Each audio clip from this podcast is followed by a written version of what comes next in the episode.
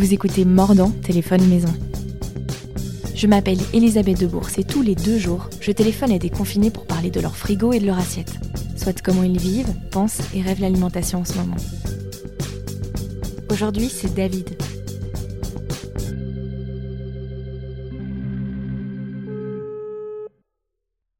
Allô? Allô David, c'est Elisabeth. Bonjour Elisabeth. Comment tu vas? Ça va bien et toi? Mais oui, je suis heureuse, les gens vont toujours bien quand je les appelle. C'est plutôt pas mal, hein? Ouais.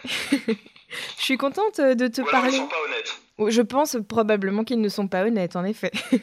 Je suis quand même contente de te parler euh, parce que euh, ça fait plusieurs fois que j'entends parler de toi depuis le début de ce confinement. On ne se connaît pas. Et, euh, et puis là, dans, dans l'un des derniers épisodes, Anaïs de la pâtisserie florale Cocoa euh, t'a recommandé. Et c'est l'occasion pour moi euh, de, te présenter, de dire ce que je sais toi en quelques mots. Tu t'appelles David Zilberberg et, tu es euh, un ancien assistant parlementaire et conseiller politique reconverti dans l'entrepreneuriat culturel. Ça, c'est ce que j'ai glané toi euh, sur, sur LinkedIn. Mais tu es aussi le créateur de Home Gourmet, qui est une plateforme de livraison à Bruxelles qui rassemble des artisans comme Léo, le fromager de l'un des épisodes précédents également. Il y a quelques semaines, euh, quasiment au lendemain de l'annonce du confinement, en fait, tu as décidé de relancer le projet, un peu face à l'urgence. Euh, mais qui es-tu vraiment, David Zilberberg Bah écoute, euh, je trouve que tu as déjà fait des bonnes recherches, en tout cas professionnelles. Euh, donc professionnellement, en effet, j'ai un, petit parcours à, plusieurs casquettes entre le public et le privé, parce que j'ai toujours voulu être euh, à la fois un entrepreneur public et un entrepreneur euh, privé. Mais sur le plan plus personnel, et ça va nous occuper ici, j'imagine, je suis un grand passionné de nourriture, un gourmet dans son sens le plus strict du terme. J'aime les bons produits, j'aime les beaux terroirs, j'aime les, artisans de qualité. Euh, et, et c'est vrai que ça occupe une place très importante dans ma vie, dans ma vie privée, dans, dans, dans mes, mes moments de, de, de relâchement personnel. Et c'est d'ailleurs ça qui avait, euh, tu as bien dit, euh, que j'ai relancé le projet, parce qu'en effet, ma première aventure entrepreneuriale a été de créer Home Gourmet. Ça n'a pas spécialement marché, mais je l'avais lancé en effet par passion de la nourriture et parce que je n'avais pas le temps de faire mes courses. Tu as tout de suite repensé à Home Gourmet quand, quand on a annoncé le confinement? Oui et non. Euh, oui, parce que euh, mon petit, mon petit esprit et mon petit cerveau entrepreneur euh, pensent toujours à quels sont les problèmes auxquels on est confronté au jour le jour et comment les solutionner. Euh, je n'avais cependant pas du tout envie d'être euh, un opportuniste de crise. Mhm. Euh, il y en a malheureusement, on en a vu aussi dans tout ce qui est euh, domaine, médico, le domaine médical et les équipements, mais également, moi j'ai entendu certaines, certains collègues artisans et, et restaurateurs qui ont parfois revendu leur stock avec un énorme discount auprès de revendeurs qui profitaient clairement de la situation, donc ça j'avais pas envie du tout. Euh, mais en fait, euh, et tu l'as mentionné, c'est Léo qui m'a contacté. Et Léo, voyant le confinement arriver, euh, m'a renvoyé un message en disant Salut David, combien de temps pour relancer Home Gourmet? Et j'ai pris la balle au bon. Tu peux me parler un peu de la logistique euh, d'un tel projet? Qu'est-ce que ça demande en fait de relancer ça? Et puis qu'est-ce que ça, qu'est-ce que ça te demande à toi comme boulot? C'est un boulot assez considérable parce que il y a plusieurs logistiques. Il y a une logistique client final, il y a une logistique euh, commerçant artisan et euh, il y a une alors ça on peut pas appeler vraiment ça de la logistique mais il y a une logistique informatique. Euh, donc c'est ces trois piliers assez importants et qui sont nécessaires pour que ça tourne ensemble. Euh, donc pour les auditeurs qui, qui ne savent pas exactement ce qu'est Home Gourmet, c'est une plateforme qui permet de faire ses courses auprès de plusieurs artisans, donc de plusieurs points de vente en fait, qui sont, qui sont géographiquement à, plusieurs endroits, euh, de faire ses courses en une seule fois et de se les faire livrer en une seule fois. Et donc on a dû un petit peu euh, rapidement relancer la machine, tant en termes de relance du site internet, ça veut dire avoir une gestion euh, optimale des stocks, avoir une gestion des prix et des variations de prix, parce que euh, un commerce, un petit commerce surtout, c'est pas un supermarché. Euh, les prix euh, varient en fonction des approvisionnements, en fonction de, la demande, en fonction des saisons, etc. Euh, et puis les stocks varient de deux façons. Ils varient à la fois parce qu'on fait des ventes en ligne et aussi euh, parce qu'ils font des ventes en magasin. Et donc ça, c'est un peu compliqué. Euh, et puis il y a évidemment toute la question de la livraison. Euh, de la collecte des commandes, de l'assemblage des commandes euh, et, euh, et d'essayer de faire le moins d'erreurs possible. On n'est pas à l'abri des erreurs, on est humain. Parfois, quelqu'un m'envoie un, un, email en me disant qu'il a pas sa farine, son café, un de ses pains. Et, et, donc, on essaye d'être le plus didactique possible et le plus clair possible dans tous les processus qu'on met en place pour que euh, les artisans euh, et les livreurs puissent préparer les commandes de la façon la plus optimale. C'est vrai que c'est assez chronophage, mais, euh, mais ici on a évidemment une motivation supplémentaire parce qu'il y a beaucoup de, beaucoup de nos clients qui ne peuvent pas, qui peuvent pas se déplacer et beaucoup de nos commerces qui, qui, tournent à, à, régime très très réduit. C'est quoi le gros défi du coup de cette période de confinement? Le gros défi de cette période de confinement, mais ça l'était aussi d'ailleurs avant, c'est de répondre à la demande.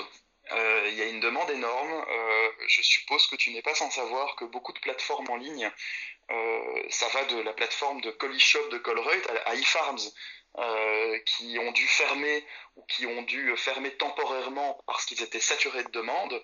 Bah forcément, entre les, les, gens qui n'osent pas sortir de chez eux ou ceux qui ne peuvent pas sortir de chez eux, que ce soit pour des raisons médicales mais aussi pour des raisons géographiques, bah, forcément, ils, ont, ils continuent d'avoir envie de faire leurs courses. Et tout le monde n'a pas nécessairement envie de faire euh, trois heures de file devant un supermarché. Mhm. Donc, euh, je dois avouer qu'on a été très. Euh, moi, je n'ai été qu'à moitié surpris de l'augmentation de, la demande très forte, mais ça a été très vite. Je pense que là, je vais être assez transparent sur, les chiffres, justement, parce qu'on fait ça de façon solidaire, c'est pas un business avec une grande sauce secrète. on a fait 300, un peu plus de 340 commandes depuis le lancement. Ça, c'est vraiment euh, lancement jour 1, euh, presque le lendemain du confinement. Par contre, sur ces cinq derniers jours, on en a eu 160. Ah, euh, donc ça, ça, va de façon très exponentielle. Et là, on doit se poser toute une série de questions. Comment est-ce qu'on fait Et justement, moi, j'ai voulu relancer ça à coût réel. Donc, je ne, je ne gagne pas nécessairement de l'argent en, en, en, faisant cette plateforme pour aider les commerçants. Donc, on fonctionne avec les moyens du bord. Euh, mais forcément, quand on fonctionne avec les moyens du bord, assurer 50 livraisons par jour, c'est pas si facile. Oui, j'avais demandé comment, euh, comment est-ce que la plateforme se, se rémunère? Ben, euh, Pour l'instant, elle se rémunère peu, pas, parce que j'ai vraiment voulu d'abord aider les commerçants. À l'origine, on prend une commission sur les ventes et on, on, fait payer aussi aux clients des frais de service qui sont, qui sont des frais de livraison. Euh, mais qui sont en général inférieurs à ce que coûte réellement une livraison. Et donc là, pour faire tourner la boutique, ce qu'on essaye de faire, c'est faire un maximum de livraisons nous-mêmes. Euh, je pense que Léo a fait des dizaines et des dizaines de kilomètres euh, par jour avec son vélo cargo. Je fais aussi moi-même quelques livraisons et ça nous permet de, de, faire tourner la boutique en encaissant les frais de service en fait. Oui, les livraisons, elles coûtent quelque chose comme 6 euros, c'est ça? Ouais, c'est 6,99€ au-dessus d'un d'un panier pour un panier au-dessus de 35 euros. On a dû instaurer, ça c'était on a dû instaurer une limite. Euh, on avait quand même quelques commandes euh, très très petites, donc pour avoir un effet un peu dissuasif. En gros, il faut se dire qu'une livraison vers un client final, ça nous coûte 10 euros en moyenne, euh, si on l'externalise. Ce qu'il faut se dire, c'est que lorsque le client paye 7 euros, ben, ça veut dire que le commerçant ou les commerçants financent une partie de leur livraison. Donc pour les commandes en dessous de 35 euros, on a mis la livraison à 10 euros. Et pour les commandes euh, au-dessus de 35 euros, on a, mis la, livraison à 7 euros. Il n'y a aucune logique derrière ça. Euh, on s'est dit que c'était un prix relativement acceptable. Et visiblement, c'est ce que les gens sont prêts à payer. Moi, j'aimerais bien que les gens comprennent un petit peu plus que la livraison, et c'est un service et ça a un coût. Ouais, probablement qu'on était euh, habitué à ce que ce soit un coût très très très bas, voire un coût euh, offert par la plateforme, bah, des plateformes comme euh, Deliveroo ou Uber Eats ici en Belgique. Bah oui, bien sûr, mais ces plateformes sont financées à coups de milliards. Uber, ils ont perdu. Uber, c'est une plateforme qui, qui, à échelle mondiale perd 3 milliards et demi par an. Ouais, qui n'est pas rentable. ça, c'est les chiffres 2019. Euh, c'est pas rentable, ça a pour objectif de prendre un marché extrêmement large et de devenir rentable sur le long terme. Et donc, étant donné qu'ils essaient de créer une situation de monopole et de quasi-monopole, ils peuvent se permettre d'être financés par, euh, alors je ne vais pas appeler au grand capital et à la grande théorie euh, méchante capitaliste, mais c'est un fait, c'est qu'ils sont financés par des, deep pockets à coups de milliards et, et ils créent une situation dans laquelle les gens payent pour un service euh, qui, qui, coûte plus cher que ce qu'ils payent. Et je trouve pas ça très sain que ça soit d'ailleurs Uber Taxi ou Uber Livraison, etc., etc. C'est pas ça en fait. Euh, ça coûte pas 2,50€ ou 5 euros de se faire livrer un plat ou de se faire livrer ses courses. C'est juste pas juste. On parle de monopole, Home Gourmet n'est pas un, monopole. Euh, Home Gourmet euh, héberge, c'est quoi aujourd'hui, une, dizaine d'artisans? Oui, tout à fait. On a une dizaine d'artisans sur la plateforme. Comment est-ce que, est que tu les sélectionnes? Est-ce que tu les démarches? Est-ce que c'est eux qui viennent à toi? Là maintenant, c'est eux qui viennent à moi. Euh, évidemment, dans la version précédente, c'est moi qui les sélectionnais et l'objectif, c'était vraiment de, de, créer une sorte de label euh, avec très très subjectif. Hein. C'était euh, c'était se dire je vais sélectionner les meilleurs artisans de Bruxelles. J'avais un, petit cahier de charges personnel qui était euh, de vérifier les sources d'approvisionnement, la façon dont ils travaillaient, est-ce qu'ils étaient en circuit court ou s'ils ne l'étaient pas, pourquoi, est-ce qu'ils travaillaient en bio et si pas, pourquoi, etc. etc. mais également la qualité du métier. Tu as mentionné Léo et Véro. Léo et Véro, c'est un peu les summums de l'artisan fromager qu'on peut avoir à Bruxelles. Ils, contrôlent toute leur chaîne de production, ils affinent leur fromage. Charlie, c'est pareil. Charlie, il a son, ses propres fournisseurs en, farine. Donc, il est boulanger. Il, son, il, a un levain. Oui, la boulangerie Charlie, pardon. Euh, euh, Laurent Gerbeau, qui, travaille avec les matières les plus nobles, etc., euh, etc., sont des artisans qui, quand même, ont, en plus du fait qu'ils ont des beaux produits, travaillent avec une éthique que je trouve assez admirable. Là maintenant, tous les artisans sont de cette qualité-là, parce que ça reste un milieu, euh, euh, ils se connaissent tous, ça fait du bouche à oreille, mais je, ne suis, je suis moins sélectif parce que solidaire.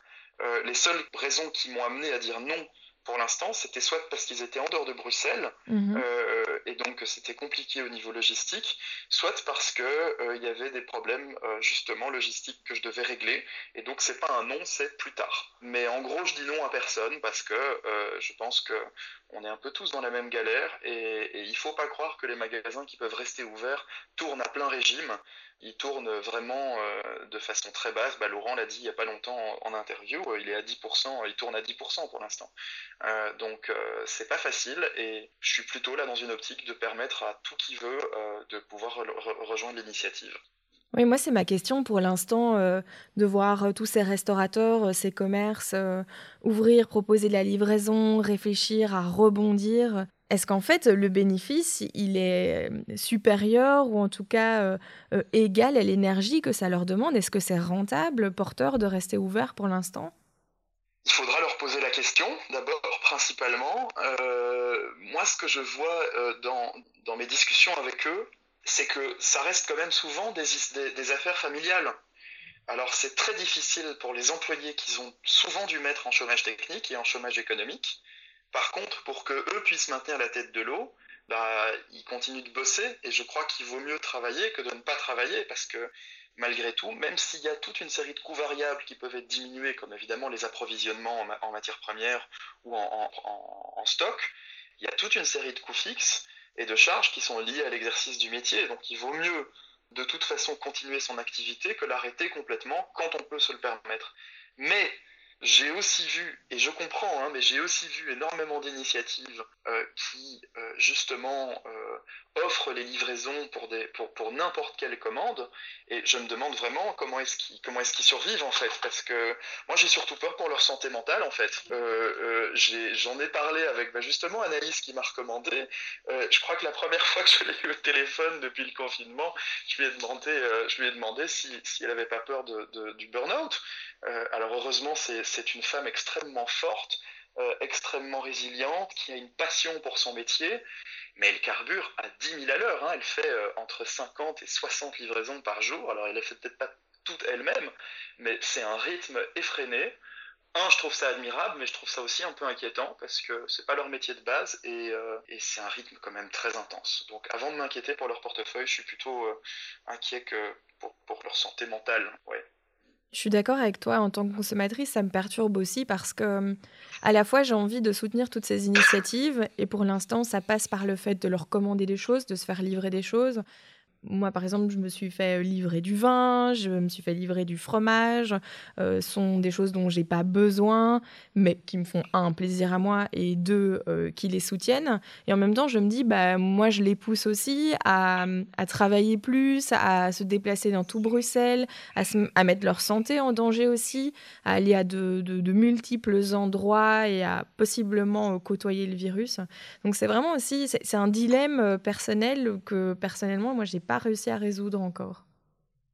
Ouais, je crois que c'est. Ben, tu mets le doigt sur plusieurs éléments. C'est. C'est un dilemme compliqué.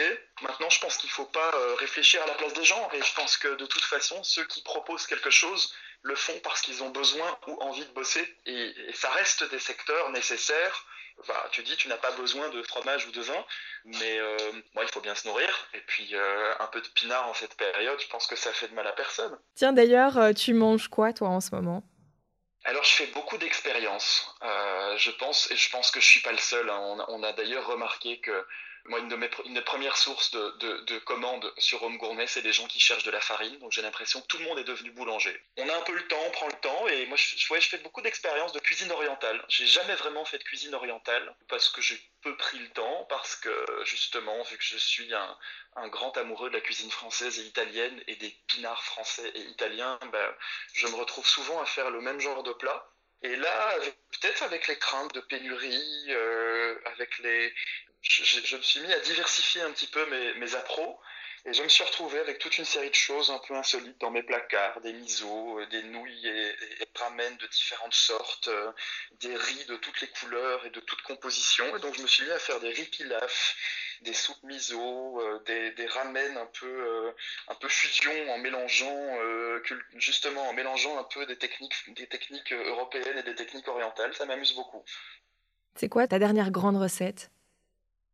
Ouf, grande recette, je sais, il faut, définir grande recette. Hein. Une petite recette euh, qui fonctionne. Euh, je ne m'estime pas grand cuisinier, euh, mais, mais non, très simple, parce que j'aime bien en fait. Je trouve qu'on a tendance à trop complexifier la cuisine. Je ne sais pas si c'est si les émissions Top Chef et consorts qui, véhiculent ça, mais j'aime beaucoup travailler le produit. Et, et, les produits simples et comprendre un peu comment ils fonctionnent. Euh, le dernier plat que j'ai fait, c'était un, c'était un riz pilaf euh, avec euh, du riz arborio, mais complet. Donc le riz arborio, c'est le riz qu'on utilise pour faire des risottos. C'est un riz rond qui a une, grosse capacité d'absorption parce qu'il y a une grosse quantité d'amidon dans ce riz. Et, je l'ai fait avec un petit peu ce que j'avais dans mon frigo. si je me souviens bien, c'était des, j'avais des carottes, j'avais des germes de soja, j'avais euh, des blettes, euh, des tomates, euh, et je l'ai fait avec un petit bouillon de légumes euh, sur le côté. Parce que le principe tant des riz pilaf que des risottos, c'est que d'abord on fait revenir son riz dans une matière grasse, et puis ensuite on le fait cuire progressivement euh, dans à peu près une fois et demie à deux fois en fonction de, la recette et du, du riz, euh, son volume en eau ou en bouillon. Donc c'est très gai parce que ça, ça, mélange un peu les techniques. Il faut faire un bon bouillon, il faut rester à côté du plat, il faut tourner, sentir les saveurs. Ça faisait des très très jolies couleurs. Voilà, c'est pas une grande recette, mais c'était facile et c'était très gai et ça sentait très bon. Le riz pilaf de David. Tout à fait. Avec de la coriandre fraîche, évidemment, après. Ouais, alors là, attention, grand débat, hein. coriandre ou pas coriandre. Tiens, dis donc, tu feras quoi? Tu iras où? Tu verras qui quand cette période de confinement sera terminée? C'est une grande question. Alors, entre le grand voyage euh, dans le massif de l'Annapurna, euh, au Népal, ou euh, le, les, les, petites bouffes entre amis, mon cœur balance. Euh, je pense que j'aurais un peu envie des deux. Euh, c'est marrant parce qu'avant que tu m'appelles, j'ai eu cette pensée assez, euh, assez claire. J'ai envie de prendre des gens dans mes bras, en fait. C'est assez simple, mais c'est vrai que pour des raisons qui sont extrêmement compréhensibles, on, applique, même nous, hein, qui, je sors quand même pas mal vu qu'il faut bosser et il faut justement assurer sa livraison. Donc je pense que je fais partie des peu confinés parmi les confinés. Et euh, combien de fois avec Véro et Léo, on s'est dit, oh, on a vraiment envie de se claquer la bise ou de se prendre dans les bras, et on le fait pas parce qu'on on, on a conscience aussi de, de, la nécessité des distances sociales et, et, et, de, et sanitaires. Et je crois que je vais en fait commencer par, euh, par prendre les gens dans les bras. Tu connais, euh, tu connais le concept. L'idée ici, c'est de se propager de proche en proche. Qui est-ce que tu me conseillerais d'appeler? Euh, Je te conseille combien de personnes? Jusqu'à trois? Oui, allez, disons jusqu'à trois. Disons jusqu'à 3, j'aime bien ce chiffre. Je vais te conseiller que des gens à qui j'ai envie de faire des câlins, justement. Mais d'abord, je vais te conseiller Laurent Gerbeau, qui était aussi un des premiers qui était sur, sur Home Gourmet, qui est un, un chocolatier euh, artisanal, un, artisan chocolatier bruxellois, euh, qui, nous aide beaucoup d'ailleurs, tant dans les livraisons que euh, dans, ce qu'il met à disposition sur la plateforme. Puis c'est un copain, donc ce sera chouette aussi que tu aies son, son, son de cloche. je te conseillerais aussi Stéphanie Barras, qui est la créatrice des boudines qui sont justement ces biscuits circuit court, sans gluten, euh, avec des bonnes choses et des bons ingrédients. Et donc elle a tout plaqué. Et elle s'est lancée dans une production de biscuits qui sont distribués un peu partout en Belgique. Donc c'est une très belle artisane euh, culinaire. Et, puis une troisième personne qui est une amie à moi, je vais te faire sortir de Belgique si tu le souhaites. Yes. Euh, qui s'appelle Aurélie Valta. Donc, on a tous comme ça dans son entourage, et en tout cas je le souhaite, quelqu'un aux multiples facettes et aux multiples passions. Et, Aurélie coche à peu près toutes ces cases. C'est une, haute fonctionnaire européenne qui a d'ailleurs été rapatriée. Elle est, euh, numéro 2 euh, à, l'ambassade européenne au Malawi. Et Aurélie est fascinée et passionnée de tout ce qui est culture, permaculture, de la nature, des arbres, du bio et des huiles essentielles. Et alors, elle a un site qui est merveilleux qui s'appelle Aromatips. Euh, je pense qu'elle doit avoir 20 000 followers sur Instagram, où en fait, ça a été une des pionnières en, huiles essentielles. Mais alors, elle, a aussi cette passion des bons produits. Euh, elle a un jardin, euh, bah, au Malawi, elle a un jardin exotique. Elle est arrivée là-bas, elle a planté toute une série de fruits. Et je te donnerai avec plaisir ces, ces coordonnées parce qu'à mon avis, si tu veux revenir aussi à, à l'essence de ce podcast, qui était aussi de savoir un peu ce que les gens font de leur frigo et de leur euh, alimentation en confinement. Je pense que Aurélie va te, euh, va te dire des, des belles choses.